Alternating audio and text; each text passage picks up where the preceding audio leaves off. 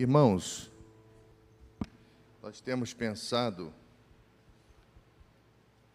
sobre o tema Nada Mais Importa já alguns domingos e hoje, mais uma vez, faremos em algumas palavras, compartilhando aquilo que Deus tem falado no nosso coração.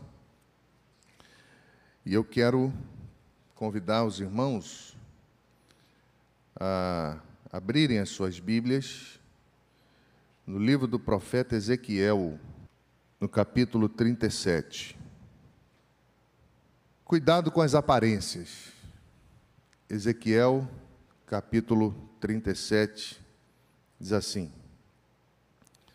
Vê a minha palavra do Senhor, e ele me levou pelo Espírito do Senhor e me deixou em meio de um vale cheio de ossos e me fez andar ao redor deles. Eram muito numerosos na superfície do vale, estavam sequíssimos. Então me perguntou: Filho do homem, acaso poderão reviver estes ossos? Respondi: Senhor Deus, tu sabes. Disse-me ele: Profetiza esses ossos e dize-lhes, ossos secos, ouvi a palavra do Senhor. Assim diz o Senhor Deus a estes ossos: Eis que farei entrar o espírito em vós e vivereis. Porei tendões sobre vós, farei crescer carne sobre vós, sobre vós estenderei pele, e porei em vós o meu espírito, e vivereis. E sabereis que eu sou o Senhor. Então profetizei segundo me for ordenado, enquanto eu profetizava, houve um ruído, um barulho de ossos que se batiam com ossos e se ajuntavam, cada osso ao seu osso. E olhei, e eis que havia tendões sobre eles, e cresceram as carnes. Se estendeu a pele sobre eles, mas não havia neles espírito. Então ele me disse: Profetiza ao espírito, profetiza ao filho do homem, e dize-lhe: Assim diz o Senhor Deus: Vem dos quatro ventos, ó espírito, e assopra sobre estes mortos, para que vivam. Profetizei como ele me ordenara, e o espírito entrou neles e viveram e se puseram em pé um exército sobre modo numeroso. Então me disse, filho do homem, estes ossos são toda a casa de Israel? Eis que dizem: os nossos ossos se secaram e pereceu a nossa esperança, estamos de todo exterminados. Portanto, profetiza e dize-lhes: Assim diz o Senhor Deus: Eis que abrirei a vossa sepultura e vos farei sair dela, ó povo meu, e vos trarei à terra de Israel. Sabereis que eu sou o Senhor quando eu abrir a vossa sepultura e vos fazer e, perdão, e vos fizer sair dela, ó povo meu. Porém em vós o meu espírito e vivereis e vos estabelecerei na vossa própria terra. Então sabereis que eu, o Senhor, disse isto e o fiz, diz o Senhor. Cuidado com as aparências. Meus irmãos, o mundo que vivemos é um mundo de aparência. A filosofia chegou em sua elocubração de tanto questionamento que muitas vezes obtém respostas de várias maneiras chegou a criar e influenciar a sociologia na ideia do super-homem. Porque a sociedade é uma sociedade tão decaída. Efésios capítulo 2: o homem está morto em seus delitos e pecados. Então, esse homem morto é um homem que está longe de Deus, e quando a Bíblia fala de uma sociedade decaída, de um homem decaído da graça, a Bíblia está falando sobre esse homem que valoriza e que precisa mostrar algumas coisas para os outros, e aí as questões da alma vão analisar que muitas vezes nos preocupamos com o que o outro acha de nós, o que o outro fala de nós, porque de fato nós somos para nós aquilo que o outro diz que somos. E essa confusão existencial desse homem sem Deus, desse homem perdido, desse homem ensoberbecido pelos prazeres desse mundo, faz com que muitas vezes ele seja levado pelas aparências e ele viva de aparência. Você conhece alguém que vive de aparência?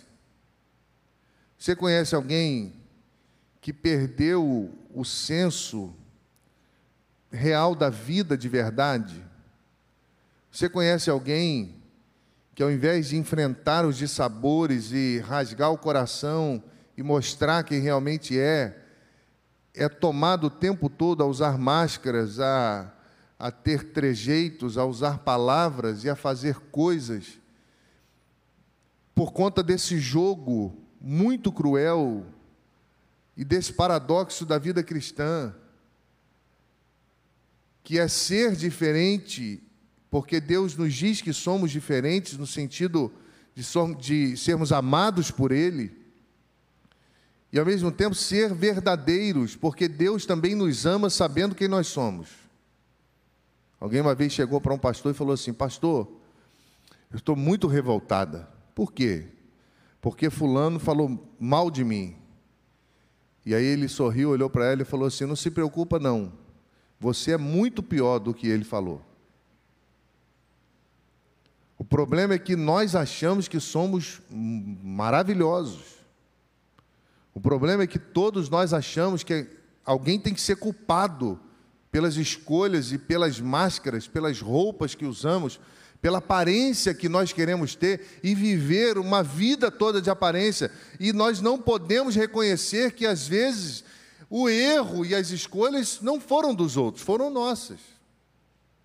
Então, quando eu olho para esse tempo que nós estamos vivendo, e quando eu olho para a vida desse homem que precisa viver conhecedor da verdade, precisa viver sabedor de quem é e assim ainda se alegrar, porque mesmo Deus nos conhecendo como nós somos, Ele escolheu nos amar.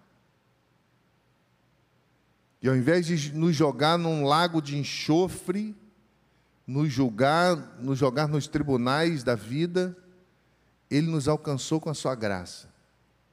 E aí, quando eu olho para a história de Ezequiel, isso tem tudo a ver com essa história humana. Porque é impossível acreditar que alguém que tenha racionalidade, que alguém que tenha coração, faça o que as pessoas têm feito. É impossível acreditar que alguém que tem o um mínimo de misericórdia faça e fale coisas como nós temos visto por aí. De fato, parece que a gente vive no meio de um vale de ossos secos, sem coração, sem emoção, sem vida, separado de si mesmo. Olhamos para a vida como um vale de ossos, irmãos. E às vezes nós nos vemos em lugares onde não desejamos estar, e ainda com alguns agravantes. Às vezes nós não sabemos o que fazer. Mas é nesse momento da história do homem, é nesse momento da história da igreja, é nesse momento da nossa história, que Deus nos puxa de volta, que Deus revela a sua graça, que Deus nos oportuniza a vida. Por isso, meu irmão, e talvez você entenda que é tão difícil tomar decisões. Pessoas vão procrastinando o tempo todo, não mudam. O casamento está uma porcaria, mas não faz nada para mudar. A criação com os filhos, pior ainda, mas não faz nada para mudar. E nós vamos criando, meus irmãos, ídolos dentro da nossa própria casa. E vamos falando assim, não, por que, que Deus fez isso comigo? Mas a culpa não foi de Deus. Eu estava na academia semana passada e eu quero emagrecer, então precisei me desafiar. E além de fazer lá os treinos, eu estou fazendo jiu-jitsu. Me respeita que agora eu faço jiu-jitsu. E um desses treinos lá, conversando com os meninos, eles disseram: Mas por que, que Deus fez isso? Eu falei: Mas Deus fez o quê? Não, esses desastres. Eu falei: Não, mas o que, que Deus fez? Deus nos deu um mundo maravilhoso para viver. Nós não fazemos saneamento básico, nós construímos, ah, mas é fruto da desigualdade. E desigualdade é culpa de quem? É de Deus ou é nossa? E ele falou: é verdade, pastor. É muito difícil, irmãos, tomar uma decisão quando o agente somos nós.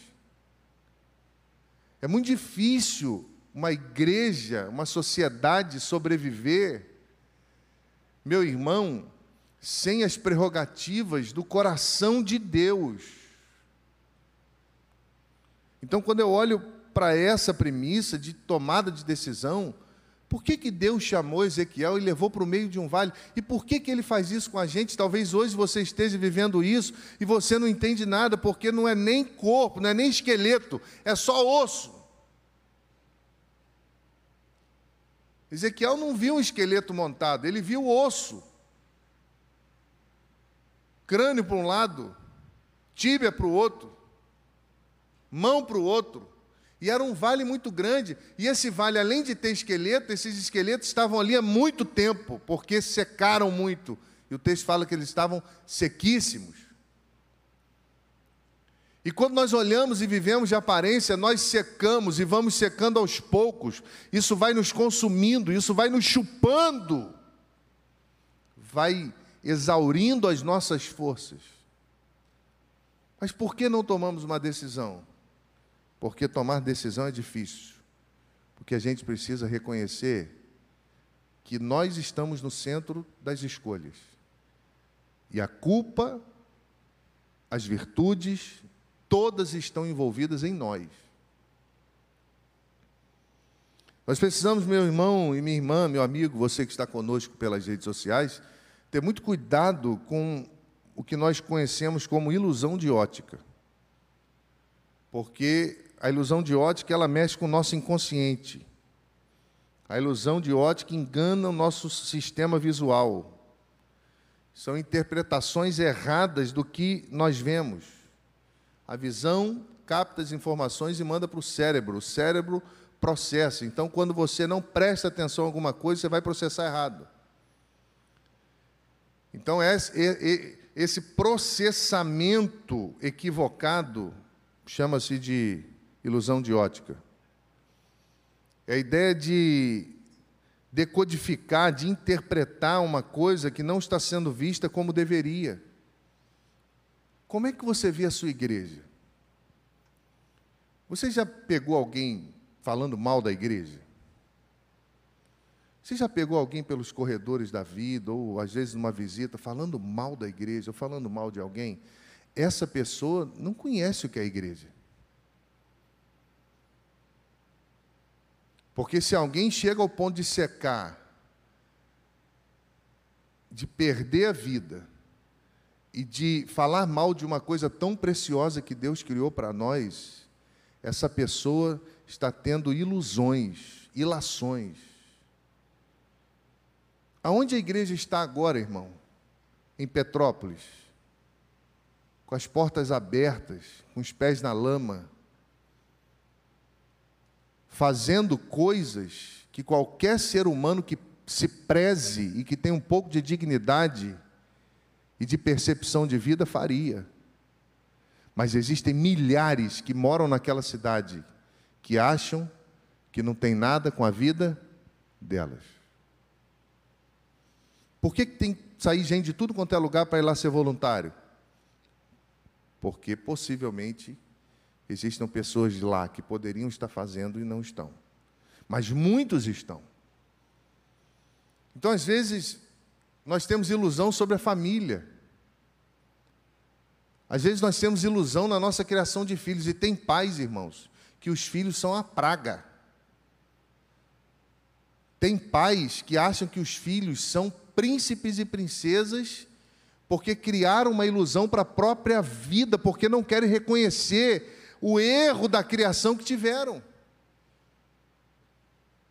Então, sair dessa vida de ilusão é não querer deixar de viver de aparência. Por que, que você não toma uma decisão hoje? Amanhã pode ser tarde, amanhã, irmãos, não nos pertence. Nós fazemos planos uma vida toda. Nós sonhamos com tantas coisas na nossa vida, mas por que protelamos tanta coisa e esperamos o momento de uma dor sobrenatural para poder achar que podemos mudar um quadro que poderia ser mudado há tanto tempo? É por isso, talvez, irmãos, eu fiquei pensando que a Bíblia diz que nós não nos movemos pelo que vemos, porque às vezes nós vemos errado. Nós nos movemos pela fé. E quando eu vou olhar para esse enredo de Ezequiel, o tema central é esperança. Veja bem, num vale cheio de osso, seco. Tema é esperança, por quê? Porque Deus entra na história. Deus se apresenta. É Deus que conduz o profeta. Não foi o profeta que foi sozinho, por quê? Porque ninguém quer ir para um lugar de morte. Ninguém quer ir para um vale, todo mundo quer um vale, um, um campo para fazer um piquenique, mas um vale com ossos secos, com sonhos jogados fora, com famílias destruídas, com possibilidades de dor imensas. Ninguém quer. Deus pega ele e chama para lá. Por quê, irmãos? Porque se você for ler o capítulo 36, você vai perceber, e eu vi, e a gente ensina, nós sabemos que Deus não faz nada nos deixando no vácuo, como diz os jovens. Deus não faz nada com uma soberania cega. Deus não nos trata como aqueles bonecos de ar que ficam nas lojas. Deus não faz assim. Deus falou com Ezequiel o que ia fazer. Capítulo 36, Deus falou o que ia fazer com o seu povo. Então, por isso que para Ezequiel estar ali, Deus já tinha oportunizado ele uma coisa tremenda, que era ter consciência de que Deus ia fazer alguma coisa. Ele precisava enxergar bem o que Deus estava fazendo. E para enxergar bem, ele precisava enxergar os ossos. Deixa eu dizer uma coisa para você: você quer que a sua família mude? que a sua igreja mude, que a sociedade mude, você quer que as coisas sejam transformadas, enxergue os ossos. Olha para sua relação com seu marido, com a sua esposa e vê se tem osso ali, se tem aparência ali, e muda isso. Olha para a sua relação com Deus e vê se a sua vida cristã é um teatro ou se você tem buscado viver para a glória dele, é, o tempo é hoje, irmão, é esse. Para enxergar bem o que Deus faz, é preciso enxergar os ossos que vão ficando no jardim da nossa vida durante a nossa história. Ezequiel estava em um imenso campo, com muitos ossos, um grande campo de batalha. Ezequiel está no vale. E no vale ele precisa de esperança diante daquele caos. Ele precisa confiar na provisão, ele precisa proclamar a palavra do Senhor, ele precisa reanimar os ossos, mas nós não queremos reanimar osso. É difícil, irmão. Mas como fazer isso? Profetiza. Deus falou: profetiza, profetiza, profetiza. Como profetizar diante do impossível? porque Ezequiel via ossos, Deus continuava vendo o seu povo. Talvez as pessoas olhem para você e só veem ossos, mas Deus continua te vendo do jeito que você é. E a Bíblia vai dizer, meus irmãos, que por isso nós precisamos ter cuidado com as aparências. Existe uma frase popular que as aparências enganam. A filosofia, ela trouxe vários avanços, e um deles é que você conhece a pessoa pelos hábitos. Porque mentir é natural a esse homem que não tem coração e que está longe de Deus. Mas hábitos não se mudam. Quer conhecer alguém? Você quer saber se seu filho é crente? Qual a relação que ele tem com a Bíblia, com a igreja? Você quer saber se seu marido te ama, se a sua esposa te ama? Olha para a relação amorosa, olha para o galanteio, olha para os momentos que vocês estão juntos, para a história, se gostam de estar juntos, se não estão.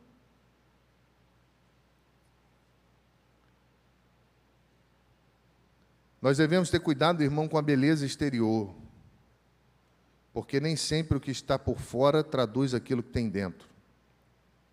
E aí a gente tem exemplos na Bíblia, tem um muito forte, é, que é o sepulcro caiado, que por fora eram pintados de branco, mas por dentro tinham podridão. E aí outro ditado popular: por fora bela viola, por dentro Mateus, no capítulo 23, 27 e 28, Jesus vai falar que os fariseus e os escribas eram assim. Ai de vós, escribas, fariseus, hipócritas, porque sois semelhante aos sepulcros caiados, que por fora se mostram belos, mas interiormente estão cheios de ossos mortos e de imundícia. Assim também vós, exteriormente, pareceis justos aos homens, mas por dentro estáis cheios de hipocrisia e de iniquidade. E aí, se você for ler a partir do verso 11, Deus vai explicar ao profeta o que, que ia acontecer e o que, que eram aqueles ossos. A partir do verso 11, os ossos espalhados sobre a planície simbolizavam a casa de Israel. Tanto Israel, reino do norte, que caiu em 721 a.C., quanto Judá, o reino do sul. Deus está falando, esses ossos, esse exército que se perdeu, foi destruído, é o meu povo. E Deus vai dizer a ele também que esses exilados iriam voltar, porque ele ia construir uma nova história. E nessa construção da nova história haveria restauração de Israel. Por isso que o capítulo 37, ele fala com o capítulo 36, restauração da terra. Deus falou com Ezequiel antes, que ia restaurar a terra, que ia restaurar a agricultura, e a agricultura seria super produtiva. Falou que ia restaurar, renovar a vida, no sentido de voltar a dar dignidade a esse povo. Israel, ele no cativeiro estava morto, espalhado como uma multidão de ossos secos sobre a terra. Mas agora Deus está mostrando que ele era poderoso para restaurá-los, apesar das aparências apesar de toda a morte no coração deles. Sabe por quê, irmãos? Porque é Deus que ajunta os cacos da vida e faz de novo. Quantas vezes você se sentiu um caco? Quantas vezes você se sentiu totalmente quebrado e Deus te fez de novo? Quantas vezes? E eu quero dizer para você que Ele vai fazer quantas vezes forem necessárias. Amém, irmãos? Não havia mais esperança. Por quê? Porque o exílio babilônico havia se tornado lugar de enterro nacional. Eles estavam há tanto tempo como escravos que eles já estavam sendo enterrados lá. O salmista vai falar que eles tinham pendurado as harpas, não tinha cântico, que só tinha no coração, o que tinha somente no coração deles era ira e ódio. Começam a morrer a cada dia eles, eles iam vendo que nada sustentava mais a esperança. Sem esperança, sem sonhos, sem glória, sem nacionalismo, tinham desistido, foram sepultados em uma terra que os consumia. Mas agora Deus chama Ezequiel. E vai dizer que eles precisariam voltar a olhar para o coração. Versículo 14. Porém, vós, os meu espírito, e vivereis e estabelecerei na vossa própria terra. Deus falou assim: fica tranquilo, que eu vou resolver o problema de vocês. Vou libertar vocês, vou restaurar vocês e vocês serão prósperos em casa. Vocês vão voltar para casa. Deixa eu dizer uma coisa para você: que se você está afastado, ou você está de bico com Deus, ou você está achando que Deus é ruim para você, olha só, você que está em casa, é tempo de voltar para casa, é tempo de voltar para o coração de Deus, é tempo de abrir o seu coração para as coisas de Deus, porque é Ele que pode te estabelecer aonde ninguém mais pode. O homem não teria poder para isso. Quem faria isso era Deus, por meio do seu espírito. Ruá, a palavra hebraica. Por isso que Ezequiel, capítulo 2, verso 1 a 5, na vocação de Ezequiel, olha que coisa linda, irmãos. Deus ele não age sem uma organização. Quando Deus chamou Ezequiel, no capítulo 2, olha o que ele disse a ele: esta voz me disse: Filho do homem, põe-te de pé, que falarei contigo. Então entrou em mim o espírito quando falava comigo, me pôs em pé e ouviu o que me falava. Ele me disse: Filho do homem, eu te envio aos filhos de Israel, as nações rebeldes que se insurgiram contra mim. Eles e seus pais prevaricaram contra mim, até precisamente o dia de hoje. Eles são de duro semblante, eles são obstinados de coração, e eu vou te enviar para eles. Assim diz o Senhor Deus: quer ouçam, quer deixam de ouvir, que são casa rebelde, hão de saber que esteve no meio deles um profeta. Deus falou assim: ó, prepara, estou te chamando para missões mundiais. Você vai para Miami. Não, você vai trabalhar com os aidéticos ali em Moçambique. Não, você vai para uma situação pesada. Ele sabia. E aí eu aprendo, irmãos, e eu quero caminhar para o final para não ser pesado aos irmãos. Não sei também se vou caminhar para o final. Eu aprendo se, se olharmos para o nosso coração, nós vamos perceber, se não secarmos, se não sucumbirmos às aparências, que Deus deseja fortemente nos trazer de volta para Ele. Se nós olharmos para o nosso coração, nós vamos, meu irmão, avaliar, meus irmãos, avaliar se o que estamos vendo não está em desacordo com aquilo que Deus disse que faria. Às vezes, como Ezequiel, o que vemos é morte, destruição, nenhum potencial de vida, quase uma extinção absoluta. Mas, meu irmão, sem sermos enganados pelas aparências, pelas emoções, quando questionados se podemos ser restaurados ou não, a nossa resposta precisa ser como a de Ezequiel: Tu o sabes. E por que, que ele fez isso, irmãos? Porque ele estava alinhado com o propósito de Deus. Ele sabia que o único que poderia mudar a história daquele povo, que não era mais povo, agora era só osso, que não era mais esqueleto, era osso, era Deus. E sabe por que nada mais importa? Talvez você esteja perguntando, e o nada mais importa, pastor? Sabe por que nada mais importa? Porque quando Deus entra em cena no teatro que a vida humana se tornou, além de colocar as coisas no devido lugar, ele nos surpreende com seu amor e com a sua misericórdia. Nada mais importa quando entendemos que a providência de Deus é capaz de fazer qualquer coisa. E aí, à luz dessa história, duas coisas somente brotam na certeza de que Ele não abandonou o seu povo e não abandona. Primeira questão é que quando não somos vencidos pelas aparências,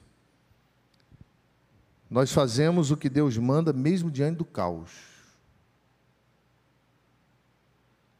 Quando somos vencidos pelas aparências,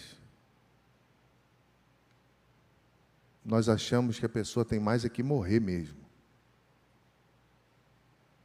Verso 7: Então profetizei segundo o que me fora ordenado. Se Deus mostrou alguma coisa para você e mandou você agir com autoridade, haja. Porque Ele vai fazer. Se Deus mandou, faça. Se Deus te convocou para uma guerra, lute. Se Deus te mandou falar aos ossos, tenha coragem. Segunda questão, quando não somos vencidos pela aparência, nós vamos entender a ação gradativa de Deus. Ele vai orar, verso 7, ele começa a ouvir ruído de osso batendo com osso. Verso 8, já tinham tendões, depois cresceram a carne, depois cresceram a pele. Verso 9, ele fala ao espírito, sopro de vida, fôlego de vida. Quando o Ruá está conectado com Adonai, ou seja, o Espírito do Senhor, o poder supra-humano, dominador, controlador, esmagador, energético, poderoso, que nos dá vida, dá vida a qualquer coisa. Você ainda crê nisso, irmão? E aí a gente precisa aprender que na vida cristã, uma coisa de cada vez. Porque nesse processo de retomada de esperança, eu quero agora encerrar orando com você. Não sei onde está o. Nesse processo de retomada, Deus precisa assumir o controle do nosso coração para fazermos o que Ele espera que façamos Porque se isso não for a nossa fonte, não haverá restauração, não haverá cura, não haverá controle sobre nós.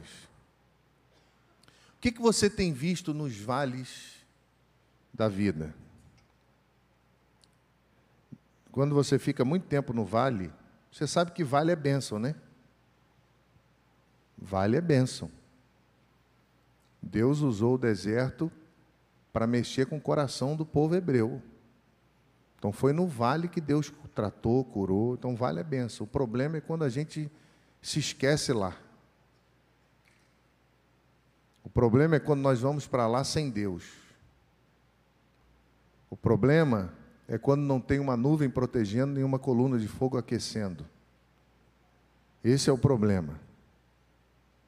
É preciso, meus irmãos, que os nossos olhos estejam firmados no Senhor, para que a gente não desista no meio do processo. Quem já pensou em desistir aqui? Só eu. No meio do processo de dor, de visão, de restauração, de reconhecer que às vezes a nossa vida se tornou um osso só a gente fala, não vou aguentar, não é assim? Não sei você que é muito forte, mas eu não, sou fraco. Não vou aguentar, Senhor. E aí Hebreus 12, 2 ressurge e diz assim: olhe firmemente para Jesus, porque Ele é o autor e o consumador da sua fé. Segundo aos Coríntios capítulo 4, 17 e 18, porque as nossas aflições leves e momentâneas, estão produzindo para nós uma glória incomparável, de valor eterno. Sendo assim, fixamos os olhos não naquilo que se pode enxergar, mas naquilo que não se vê. Pois o que é visível é temporal, ao passo de que o que se não vê é eterno. E a morada dos cristãos é uma morada eterna. 2 Coríntios 5, 7. Porque vivemos por fé e não por vista. Irmão, pode ser um vale de osso seco, sequíssimo, pode ser o que for. Deus nos coloca no meio dele de novo e nos manda recomeçar. E que essa esperança, que essa confiança, que essa maneira de viver tome o seu coração, que se porventura alguma coisa precise ser juntada, unida, recomeçada. Que assim seja para a glória de Deus na sua vida, na sua casa, para a bênção da igreja e para que a sociedade seja de fato influenciada por um povo que escolheu acreditar na loucura da pregação. Esse é meu desejo. Em nome de Jesus.